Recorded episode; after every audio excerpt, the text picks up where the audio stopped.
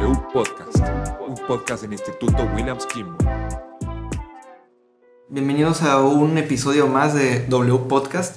En esta ocasión tenemos al ingeniero Jesús Adolfo Martínez Morales, eh, el trabajador de la empresa Pemex en la subdirección de la producción de petrolíferos, también docente del Instituto Williams. Y bueno, nos viene a platicar un poquito sobre lo que es la producción de la gasolina, e- este combustible que pues al que todos tenemos este conocimiento de lo que es y usamos. Pero bueno, sin más preámbulos, eh, le cedo el micrófono para que nos platiques un poco sobre lo que es, ¿no?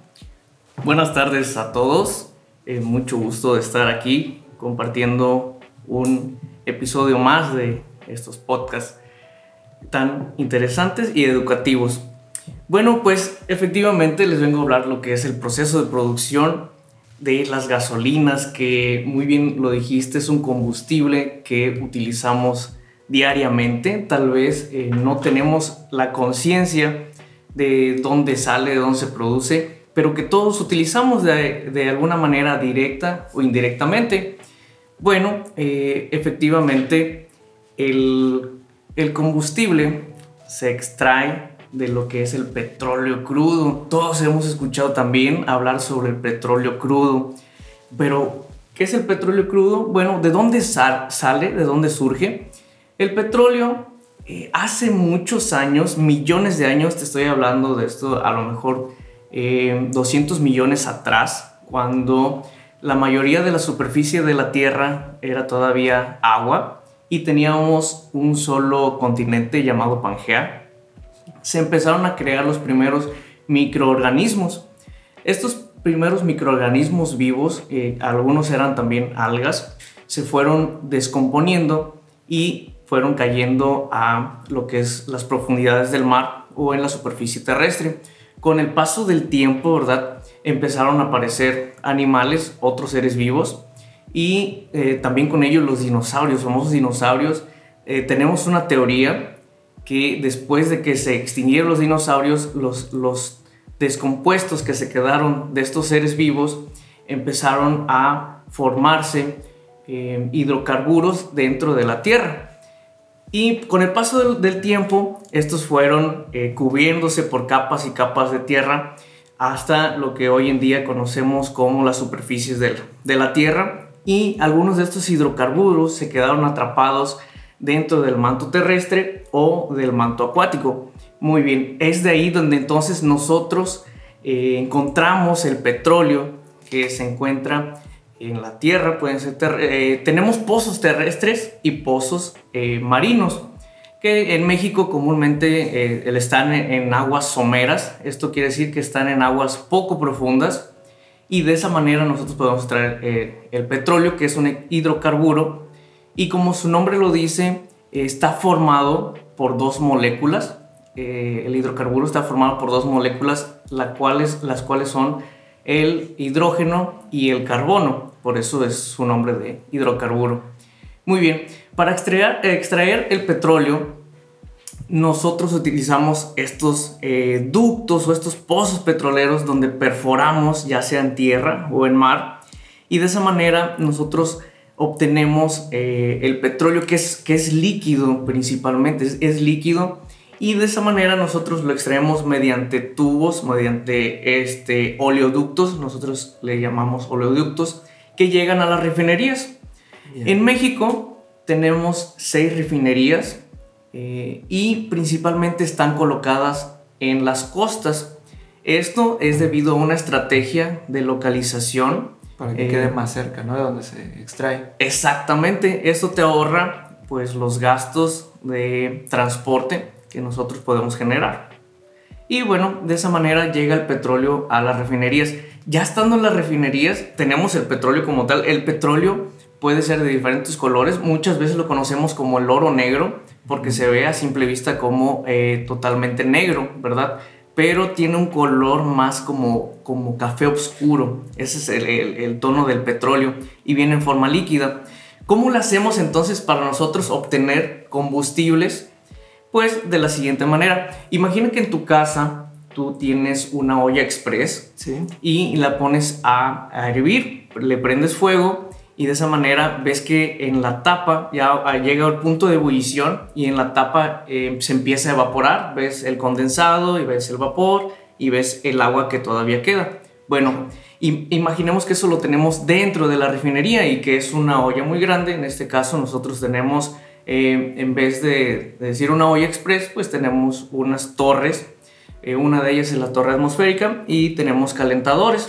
¿Qué es lo que hacemos? Pues pasamos el crudo precisamente a, temperaturas mayores a los 300 grados para poder hacer el proceso de destilación y de ahí vamos obteniendo los productos derivados del petróleo que vienen siendo eh, gases principalmente, eh, las gasolinas y asfaltos, que es lo que comúnmente conocemos de, de los derivados del petróleo. Gases como los que usamos dentro de nuestro hogar, en la cocina, que viene siendo lo, el gas, exactamente, gas licuado a presión.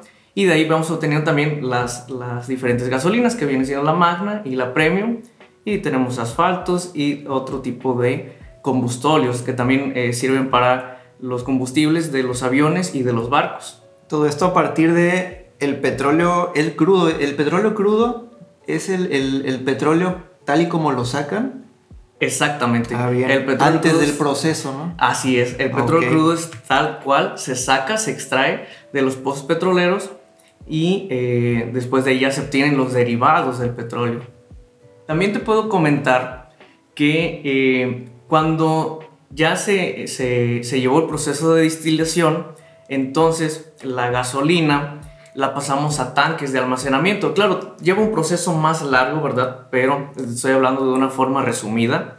Se, se, extrae la gasolina del, del, del, proceso de destilación y luego se le empieza a pasar por diferentes procesos químicos para, eh, para poder romper algunas cadenas eh, de moléculas que tienen eh, metales pesados y las vamos quitando porque tenemos que ser amigables con el medio ambiente y tienen que ser gasolinas de alto, eh, un, de un alto estándar de calidad. Se va limpiando, por así decirlo. Exactamente, se va limpiando porque vienen sucias. Ya cuando llegan a los tanques de almacenamiento, la gasolina sale de color blanca, es color transparente, como si fuera agua. Eh, y después, posteriormente, nosotros en los tanques de almacenamiento ya le empezamos a dar el color para que se pueda diferenciar de la gasolina magna a la gasolina premium que comúnmente conocemos ah, como la roja y la, verde. verde, ¿no? Así ah, es. Y pasando después de ese proceso, ya se llevan a las pipas que son las que se encargan de repartir la gasolina a las gasolinerías y de ellas ya eh, te venden la gasolina tal cual llegamos a la gasolinería, pedimos nuestro litro de gasolina y de esa manera es el, el proceso que llevamos desde la extracción hasta la venta, bueno, pasando por la producción de, eh, de todo el, el, proceso que, que, llevamos de transformación de la gasolina. Ah, bien, qué interesante. Fíjate, no, yo no sabía sobre pues que se le daba una coloración ¿no? a, la, a, la, gasolina para simplemente para distinguirla. Yo pensé que ahora sí que era pues el color natural, ¿no? Con el que salía. Y hablando ahora sobre estos, este, este siendo un combustible fósil, ¿es finito o infinito? ¿Va a llegar un punto en el que ya no tengamos ese petróleo crudo? Eh, justamente está clasificado como uno de los materiales o materias primas no renovables. efectivamente es, es finito. Eh, tiene, tiende a acabar y eh, la producción cada vez eh, hay más demanda. ¿sí? Cada vez estamos eh, necesitando producir más. Nosotros diariamente estamos produciendo gasolina día y noche para abastecer a todo el país de que la, que la requiere. Pero sí va a llegar un momento o un punto en el que no va a haber un retorno para obtener más combustible fósil porque necesita un proceso de transformación, un proceso de creación de miles de millones de años, como te lo decía, como te lo comentaba al principio, te estaba hablando de 200 millones atrás, que, que, tuvo que haber pasado ese proceso la Tierra para poder crearse el, el, el crudo. Entonces, eh, sí va a haber algunas alternativas que buscar más adelante para poder eh, producir energía a través de otros materiales, otros derivados que sean más amigables también y que eh, sean renovables. Ya bien, entonces sí va a llegar un, un punto en el que se va a acabar y va a haber que, pues que buscar otras opciones, ¿no? Para, para suplir este combustible. Y, como, mira, me, llama mucho la atención que dices, con combustibles un poco más amigables con el medio ambiente, ¿por qué no se, o bueno, no sé si se ya se esté cambiando eh, los combustibles, ahora sí que de, de- de petróleo o de gasolina, a otro tipo de combustibles? ¿Cómo va eh, la... ¿Cómo va ahorita e- ese movimiento, ese movimiento pues de transformación, ¿no? Porque como, como nos comentas, va a llegar un punto en el que se va a acabar, ¿no? Así es. Fíjate que es, es algo muy interesante porque sí han encontrado sustitutos eh, o, eh, del combustible a partir de, de- otros productos de materia prima. Te estoy hablando del etanol, por ejemplo, por así decirlo, que el etanol eh, viene del derivado del maíz también Ah, y de ahí sacan combustible. Es todavía un poquito más, eh, más explosivo, por así decirlo, pero no se ha encontrado realmente un sustituto mejor que, el, que la gasolina, que los combustibles que vienen del, del- del petróleo. Entonces, el día que se encuentre un combustible mejor eh, para hacer más práctico nuestro, nuestro entorno laboral, yo creo que ese, ese día va a haber un cambio totalmente de la industria, pero en este momento sigue siendo el petróleo La eh, mejor opción, ¿no? la mejor opción, exactamente, y también uno de los procesos eh, baratos para la obtención de combustibles y de energía. Va, va a haber un punto en el que podamos sustituir, por ejemplo, en máquinas grandes, muy, muy grandes, que no, tal vez no se pueda sustituir la energía que ocupan. En, este caso, que funcionan con, gasolina o diésel, ¿habrá alguna, eh, alguna forma de sustituir ese combustible, por ejemplo, con, con energía solar, energía eléctrica, algún otro tipo de, de energías? Platícanos cómo, cómo sería. ¿Será que todas nuestras las máquinas que ocupamos ahorita las podamos este, transformar a que funcionen pero con otro combustible? Muy bien, eh, esto es un punto muy interesante porque eh, hoy en día están apostando mucho por las energías renovables y amigables con el medio ambiente. Claro que de ahí me gustaría yo creo que tomar, a lo mejor en otra plática, en, en otra charla, en otro podcast, eh, he estado buscando algunos diplomados eh, para cursar de lo que son las energías renovables, porque también hay un lado oscuro de que no nos cuentan de las energías renovables. Entonces, eh, no todo puede ser eh, de color de rosa, como a veces lo pintan, sin embargo, sí son eh, eh, muy buenas, pero carecen de efectividad. Esa es la diferencia entre los combustibles fósiles y las energías renovables. Entonces, sí va a pasar un cambio de la industria, de las energías no renovables a las energías renovables, pero todavía nos queda mucho camino por ir eh, aprende- aprendiendo, mejorar y eh, por mejorar, exactamente. Sin embargo, yo creo que sí se va a seguir produciendo el combustible fósil porque eh, para la obtención de, de energía en las máquinas, y te hablo de, de máquinas de combustión interna, que son eh, unos eh, motores muy grandes, puede ser en, en- en las industrias, Sí. trabajan con diésel. El diésel es, es muy efectivo a la hora de estar haciendo eh, las combustiones dentro de, estos, de estas maquinarias. Entonces, creo que sí va a seguir produciendo eh, durante unos largos años el combustible fósil o las refinerías para obtener estos combustibles. Ok.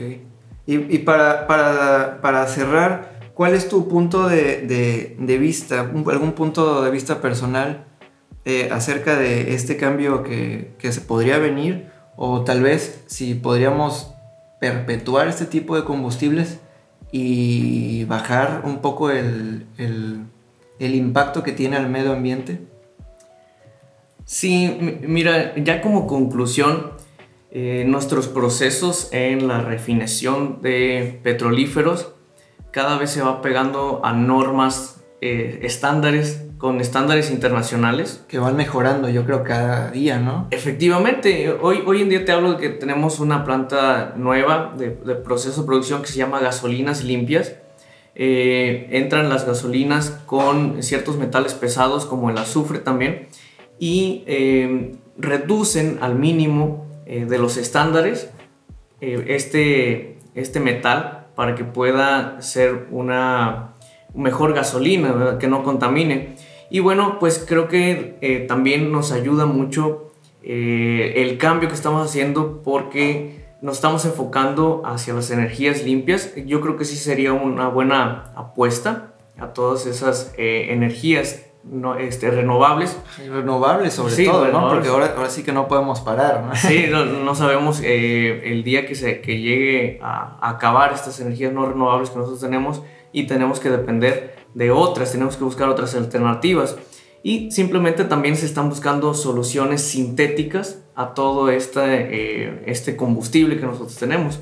Pero pues bueno, eh, tratamos de hacer lo, más amigable eh, con el ambiente, pero tratando de innovar nuevos tipos de producción para obtener estos recursos sin dañar a terceras, a terceras personas o a terceros en general. Y que sean energías tal vez de combustión, ¿no? Creo, porque creo que es el, el, fuerte que tiene a lo mejor el, como decías, la gasolina, el petróleo, el etanol Así Y cosas que no nos brindan otro tipo de energías. Exactamente. Pues muchas gracias, muchas gracias por venir a platicarnos sobre este tema que, pues bueno, todos sabemos sobre la gasolina, ¿no? Todo el mundo la usamos, pero realmente no sabemos bien, bien, bien lo que, pues como nos decías, ¿no? De dónde viene, hacia dónde va la industria y sobre todo, pues qué vamos a hacer, ¿no? ¿Qué vamos a hacer cuando, cuando este, este combustible, que como dices, ya es, este, es finito, no, no es renovable, cuando este combustible se acabe, ¿no? Pues muchas gracias, muchas gracias por tu, aportación. Y este, esperemos tengamos un segundo, un segundo podcast al cual estás también cordialmente invitado. Muchas gracias. No, muchas gracias a ustedes por la invitación y claro que sí, estaremos aquí cuando ustedes nos vuelvan a invitar. Una gran labor la que están haciendo y bueno, pues ahora sí que gracias a todos. Muchísimas gracias a los que escuchan y nos estaremos viendo próximamente en un episodio más de W Podcast.